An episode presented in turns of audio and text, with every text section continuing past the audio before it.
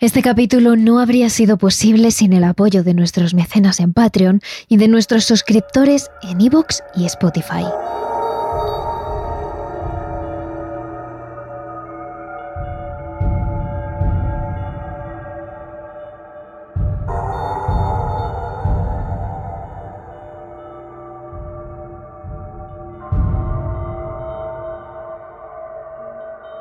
Las asociaciones españolas que se dedican a este tema calculan que en España, entre 1940 y 1990, se robaron 300.000 bebés. Eso significa que al menos 300.000 mujeres sufrieron el robo de su bebé mientras daban a luz en el hospital, en una trama que implica a médicos, al clero, a miembros del gobierno franquista y a la ideología de género de la época, y que aún hay más niños a los que se les privó de tener un hermano y que ahora, ya adultos, aún lo buscan. Este es el drama que vivieron muchas mujeres hace no tantos años y que os contamos hoy en Terrores Nocturnos. Si no queréis perderos ningún capítulo, solo tenéis que seguirnos en la plataforma de podcast desde la que nos escucháis. Terrores Nocturnos con Inma Entrena y Silvia Ortiz.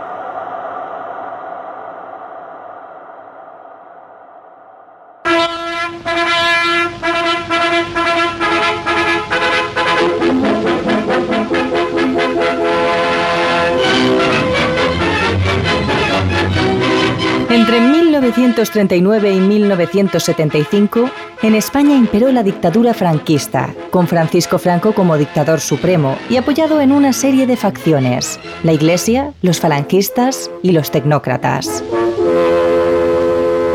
Y como en toda dictadura, prevalecían unos valores promovidos por el régimen, el catolicismo, el tradicionalismo, el pensamiento fascista, los roles de género tradicionales, el machismo, la homofobia y el castigo a todo aquel que se opusiera a ello.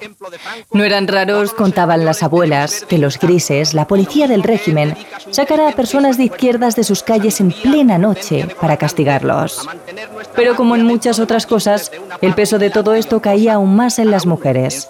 Para el franquismo la única finalidad de estas era ser madres, esposas, cuidadoras del hogar, católicas y cumplir con los valores de la época. Esta discriminación se reforzó entre 1939 y 1963 con el programa al servicio de España y del niño español entre 1939 y 1963, que responsabilizaban a las madres pobres, jóvenes, solteras, trabajadoras o de izquierdas de la mortalidad infantil. Y a todo esto se le añaden algunas leyes que llegaron hasta los años 90, que permitían convertir la adopción en un negocio jurídicamente opaco en hospitales y maternidades. La mayoría, en la época, gestionados por la Iglesia.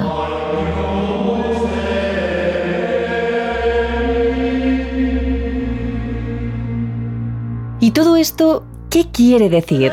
Que en la práctica si eras mujer, pobre, joven, soltera o de izquierdas, entre los 40 y los 90, tu bebé podría desaparecer tras el parto y reaparecer en manos de una pareja casada de clase alta. Las mujeres acudían a la maternidad de los hospitales implicados en esta trama sin saberlo. Allí algunas monjas de la congregación que dirigían dicho hospital las llevaban a las habitaciones de la maternidad. Todas tenían bebés sanos, con embarazos normales y una salud de hierro. Sus pruebas estaban bien, todo iba bien, y estaba previsto que el parto fuera todavía mejor. Pero para ellas, mujeres jóvenes, solteras o disidentes, no iba a ir tan bien. Entonces llegaba el momento de pasar al paritorio, donde había al menos un médico y una matrona, o un médico y la monja. El parto podía discurrir de forma normal o casualmente podría surgir alguna complicación, según estas monjas y los médicos, que obligara a dormilar a las madres. Así, en medio de una nube de sedantes, daban a luz. El niño lloraba, estaba perfectamente sano, las madres lo veían, lo escuchaban. Todo había salido bien. Pero entonces, la monja se lleva al bebé con la excusa de lavarlo o de hacerle algunas pruebas mientras su madre todavía está en el potro, sudorosa y agotada por el parto, a veces sedada. Nunca Dejan que esa mujer coja a su hijo, que lo vea de cerca. Se lo llevan antes. Pocos minutos después, una monja o un médico se acercaban a la habitación a la que había vuelto ya la madre y le aseguraban que el niño estaba sufriendo complicaciones, que le estaban haciendo pruebas para verlo o que le tenían que meter en la incubadora. La madre pedía verlo, claro, pero lo cierto es que nunca le dejaban. Que si eran pruebas complicadas, que si a la incubadora no podía ir, aunque claro, estas pruebas ni siquiera tenían un papel o algo que la madre pudiera ver. Ella esperaba en la habitación, angustiada, asustada, pensando en su bebé y muchas veces sola. Hasta que en unas horas volvía ese médico o esa monja y le decía que algo estaba mal en el niño, que había sufrido malformaciones graves, que había sufrido un infarto, ahogamiento o cualquier otra cosa pero el resultado era la muerte. Ese niño perfecto que habían visto en brazos de otros, al que habían oído llorar. El niño que había venido de un buen embarazo y de una madre sana. Había muerto. Era imposible. La mayoría de madres entraban en pánico en ese momento, solas, asustadas, tristes por la muerte de su bebé, incapaces de aceptarlo. Muchas rompían a llorar delante de las monjas pero aún así, incrédulas, pedían ver a su hijo. Era entonces cuando entraba la primera treta. La monja encargada de hablar con la madre le decía que no llorara por lo que había sido su culpa. Si estaba soltera, que qué vida le iba a dar a ese niño. Una mujer sola no puede trabajar. ¿De qué iba a comer? Que si hubiera estado casada y no por ahí andando con hombres como una cualquiera, su bebé habría estado sano, que había sido culpa suya y que Dios se lo había quitado. Si la mujer era pobre, la monja le decía que qué iba a tener ese niño para llevarse a la boca, que si hubiera sido una mujer de posibles, con un marido como Dios manda, esto nunca habría pasado. Si era roja, de izquierdas, quizás era incluso peor. La acusaban de tener una mala moralidad, de no seguir los valores del régimen, de ser una mujer ligera, de haber matado ella misma a su bebé con esas ofensas. ¿Qué valores iba a darle al niño? ¿Ser libertino? ¿Ser de izquierdas? Estaba mejor muerto.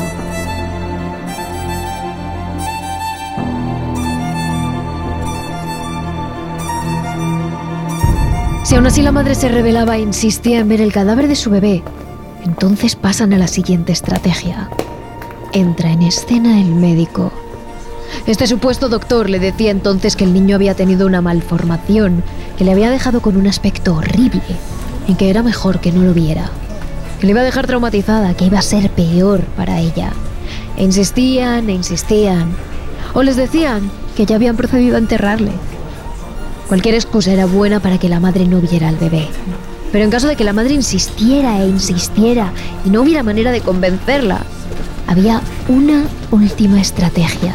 En estos indecentes hospitales existían unas cámaras frigoríficas en las que escondían varios cuerpos de bebés muertos algunos con deformaciones, otros normales, con diferentes características físicas. Y eso era lo que se le enseñaba a la madre. El cadáver de un bebé congelado durante vete a saber cuántos, simplemente para engañarla. Entonces se suponía que el hospital se encargaba del entierro del niño, como era costumbre en la España de la época. Pero se han dado miles de casos en los que esas tumbas han estado en realidad vacías, porque no había niño, o los enterramientos no tenían papeles, o los padres descubrían que eran papeles falsos o mal complementados. Así muchas mujeres se iban a su casa sin su hijo en los brazos, con un sentimiento de culpabilidad, con una tristeza inmensa, pero aún así tenían esa sensación de que algo no encajaba, aunque no podían hacer nada.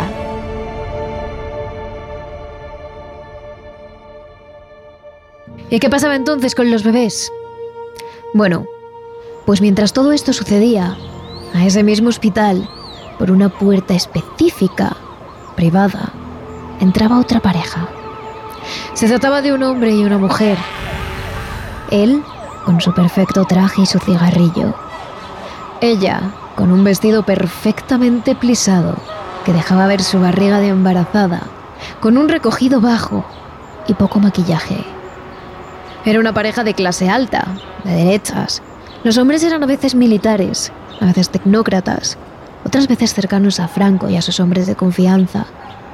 Pero todos con dinero. Ambos llevaban meses fingiendo un embarazo, Les habían dicho a las familias que la mujer se había quedado embarazada. Habían hecho una habitación con su cunita para el pequeño. Habían comprado la ropa. La única pega es que la tripa era falsa, un postizo. Solo era algo fingido.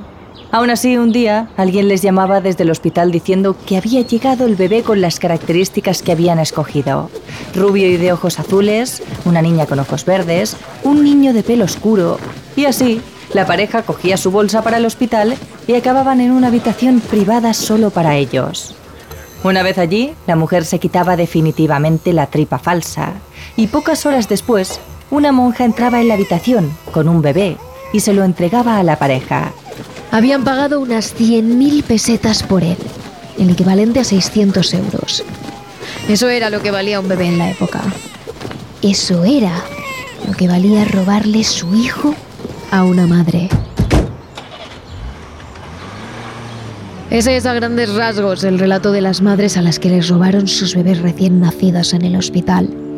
Pero cada uno tiene sus particularidades.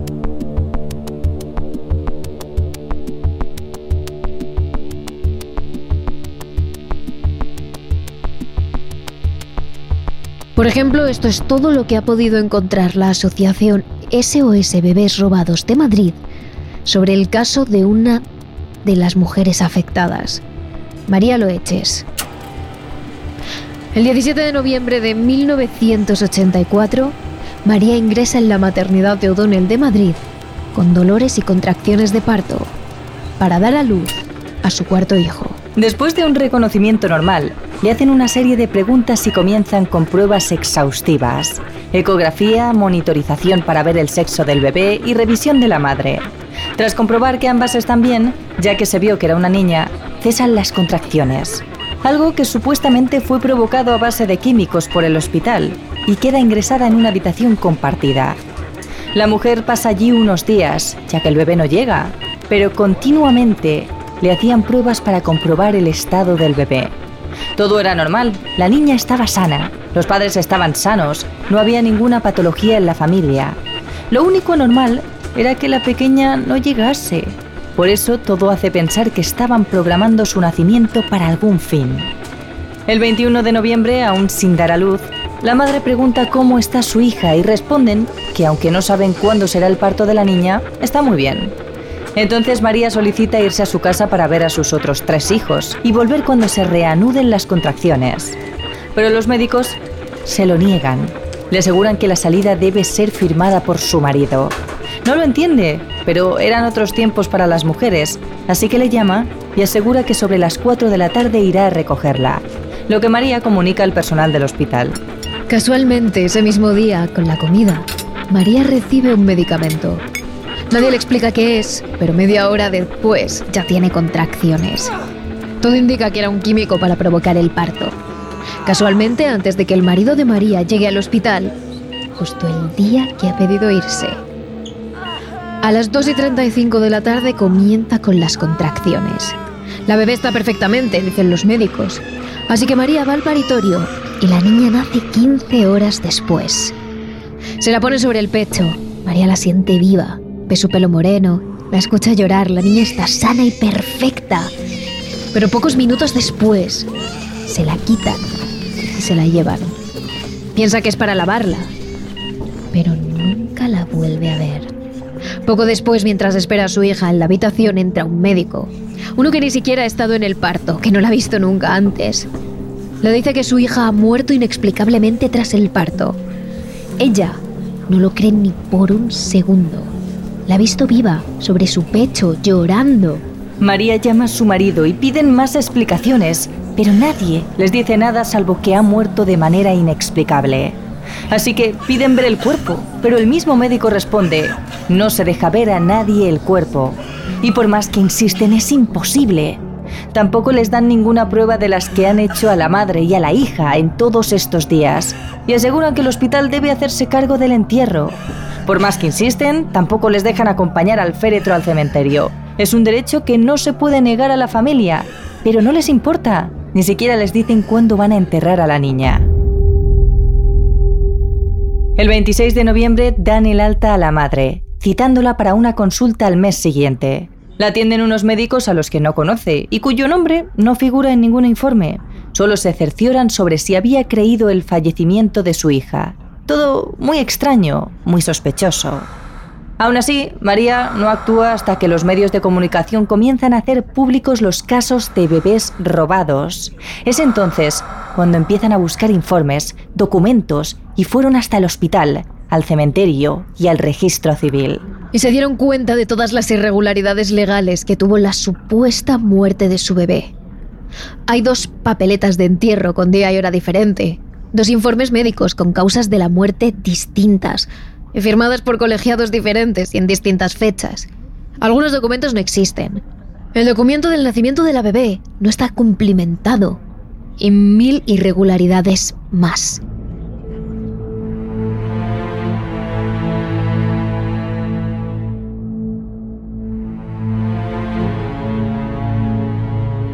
Sin ser un relato de terror, la historia de María es posiblemente a la que más miedo puede tener una madre.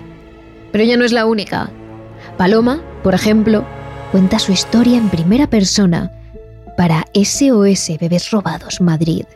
Mi nombre es Paloma Moyat. Di a luz a una niña el sábado 9 de agosto de 1980, a las 8 y 10 de la mañana en la maternidad de O'Donnell. Nació viva. Era una niña que pesó 3 kilos y medio y que en principio presentaba un buen estado de salud y ausencia de signos de retraso mental y otras malformaciones que posteriormente me dijeron que tenía. Por ejemplo, me dijeron que tenía sindactilia, una malformación por la que los dedos de las manos o de los pies quedan juntos. Pero mi marido y otros familiares y yo le vimos las manos y eran normales. Cuatro días después, me dijeron que había fallecido. El mismo día que nació la tuve en mis brazos unas dos horas hasta que una de las monjas vino a por ella para hacerle el reconocimiento médico. Y jamás, ni yo, ni mi marido, ni ningún otro familiar, la volvimos a ver. Dijeron que la habían tenido que meter a la incubadora porque tenía frío. Y al día siguiente nos explicaron que tenía retraso mental. El tiempo que estuve en la incubadora jamás nos la mostraron. Decían que uno no se podía acercar al cristal cuando en la misma maternidad me habían mostrado a mi primer hijo que nació de forma prematura. Esto último es importante de destacar, porque esa misma monja me preguntó antes de llevarse a la niña a la incubadora si yo ya había tenido un bebé prematuro. Cosa que a mí me sorprendió. Cuando mi marido y mis familiares vieron el cuerpo de mi supuesta hija ya fallecido, vieron que tenía unas malformaciones importantes que sí sugerían retraso mental, cosa que no apreciamos ninguno ni mucho menos la primera vez que la vimos. ¿Es posible que a una niña nazca sana y dos horas después tenga una malformación? Desde el principio, ellos se querían hacer cargo del entierro e insistieron bastante en la idea, pero finalmente la enterramos nosotros. También cabe destacar que tardaron año y medio en darme los certificados del ingreso y el parto que les solicité, y cuando me llegaron no coincidían. Entre otras cosas, ni el peso ni el grupo sanguíneo. Además de todos estos incidentes que acabo de explicar, como madre, siempre tuve la sensación de que mi pequeña está viva. Dados los acontecimientos e informes que están saliendo a la luz desde hace algunos años, querría participar en la búsqueda de mi hija y descubrir qué fue lo que le ocurrió verdaderamente. Mi intención es saber si está viva, por si pudiera verla y abrazarla de nuevo y si no es posible, al menos descansar de la desazón y del dolor que llevo padeciendo desde hace 30 años, que son los que podría tener a mi hija. La persona que sacó a la luz estos terribles casos de bebés robados en España fue una periodista llamada María Antonia Iglesias. Por aquel entonces, en 1982, ella trabajaba en una revista española llamada Interview, el primer medio en hacer pública la noticia. Todo comenzó cuando la periodista recibió una llamada de una mujer que decía ser una enfermera y que aseguraba haber visto bebés congelados en el centro madrileño donde trabajaba. Fueron palabras que a María Antonia le helaron la sangre y le hicieron dar un brinco y coger rápidamente el bolígrafo para apuntar los pocos datos que aquella enfermera anónima le aportaba. Después de semanas de investigación, la propia María Antonia, junto al fotógrafo Germán Gallego, publicaron una serie de exhaustivos y documentados reportajes en los que se denunciaba por primera vez el tráfico de bebés en España. A partir de ahí saltaron las alarmas. El resto de medios de comunicación sacaron en sus portadas la información reflejada en la revista Interview. La noticia corrió como la pólvora en el país. No se tardó en saber por qué estaban congelados los cuerpos de esos niños. Esos pobres niños eran bebés que se enseñaban a las madres en el hospital para hacerlas creer que su hijo había muerto y así poderse quedar con el hijo y dárselo a otra familia sin su consentimiento. Era un plan despiadado y cruel. Jugar con la vida de los niños así, con la maternidad, el nacimiento, un momento único y un vínculo que ninguna madre ni ningún padre podría explicar con palabras. Tres décadas después de que se desatara el escándalo, el 27 de enero de 2011, se presentó ante la Fiscalía General del Estado una demanda colectiva de hasta 261 casos de personas que decían haber sido separados de sus familias biológicas. Eran casos ocurridos en todas partes del país.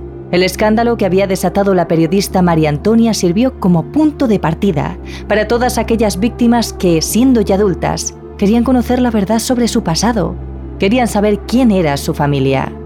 Gracias a las redes sociales, muchas personas pudieron unirse para denunciar esta injusticia y poco después se creó la Asociación Nacional de Afectados por Adopciones. Pero lo más importante de todo es saber que a día de hoy se sigue diciendo que en España ha habido unos 300.000 casos de adopciones irregulares, lo que quiere decir que se separaron a los bebés de sus familias en contra de su voluntad. Entre ellos están los niños que robó Sor María en la Clínica San Ramón de Madrid y en la que también participó el doctor Vela. Sin embargo, a pesar de la gravedad del asunto, la sentencia y el juicio del caso no llegaron a nada. El 24 de enero de 2013, la imputada Sor María falleció sin ser juzgada, a los 87 años. La mujer había declarado como imputada ante el juez meses antes, acogiéndose a su derecho de no declarar y escribiendo una carta dirigida a los medios en el que rechazaba las acusaciones. Tal y como escribía, estos hechos por los que se le acusaba eran totalmente falsos y además añadió lo siguiente, me repugna en lo más hondo de mi ser. Lo considero inadmisible e injustificable en ninguna circunstancia y jamás he tenido conocimiento de la separación de un recién nacido de su madre biológica, realizada bajo coacciones y amenazas. Todo ello después de haber explicado en la hoja que había dedicado toda su larga vida a ayudar a los más necesitados de manera desinteresada y que había cumplido con sus profundas convicciones religiosas. El 18 de enero, cuando tenía que volver a declarar ante el juzgado, Llamaron desde el convento para avisar de que no iría por motivos de salud. Días más tarde, se hacía pública su muerte.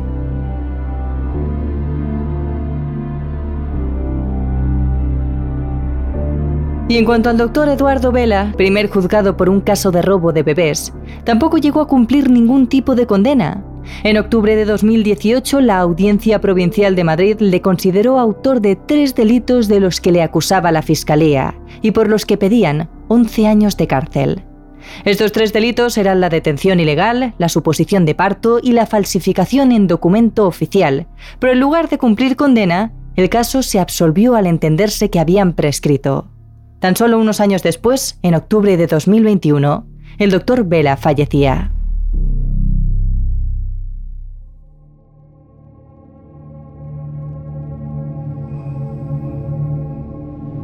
Las asociaciones calculan que fueron alrededor de 300.000 los bebés robados en España entre los años 1940 y 1990. Pero el paso del tiempo hizo que todos estos delitos y las cientos de miles de vidas robadas prescribieran, se dejaron a un lado y se olvidaron. Se trata de un hecho que ha destrozado innumerables vidas, familias, personas que jamás llegaron a juntarse con sus padres y que vivieron engañados durante la mayor parte de sus vidas.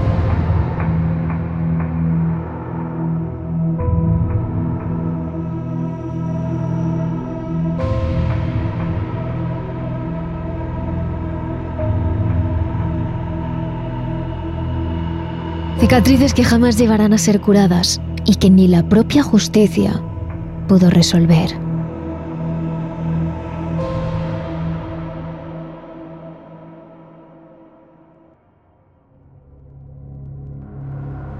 Si pensáis que esto es lo más cruel que puede hacer el ser humano, en nuestro capítulo extra, tanto en Patreon como en Evox y en Spotify, os contamos algo aún más cruel. Los casos de abducciones fetales, en los que personas roban los fetos a sus madres cuando aún están dentro de sus tripas. Además, si queréis más contenido de misterio, ya sabéis que siempre podéis seguirnos en redes sociales. Somos arroba terroresn en Twitter y terrores nocturnos barra baja TRN en Instagram y TikTok. No os olvidéis de suscribiros desde la plataforma de podcast de las que nos estáis escuchando. Terrores Nocturnos, realizado por David Fernández Marcos.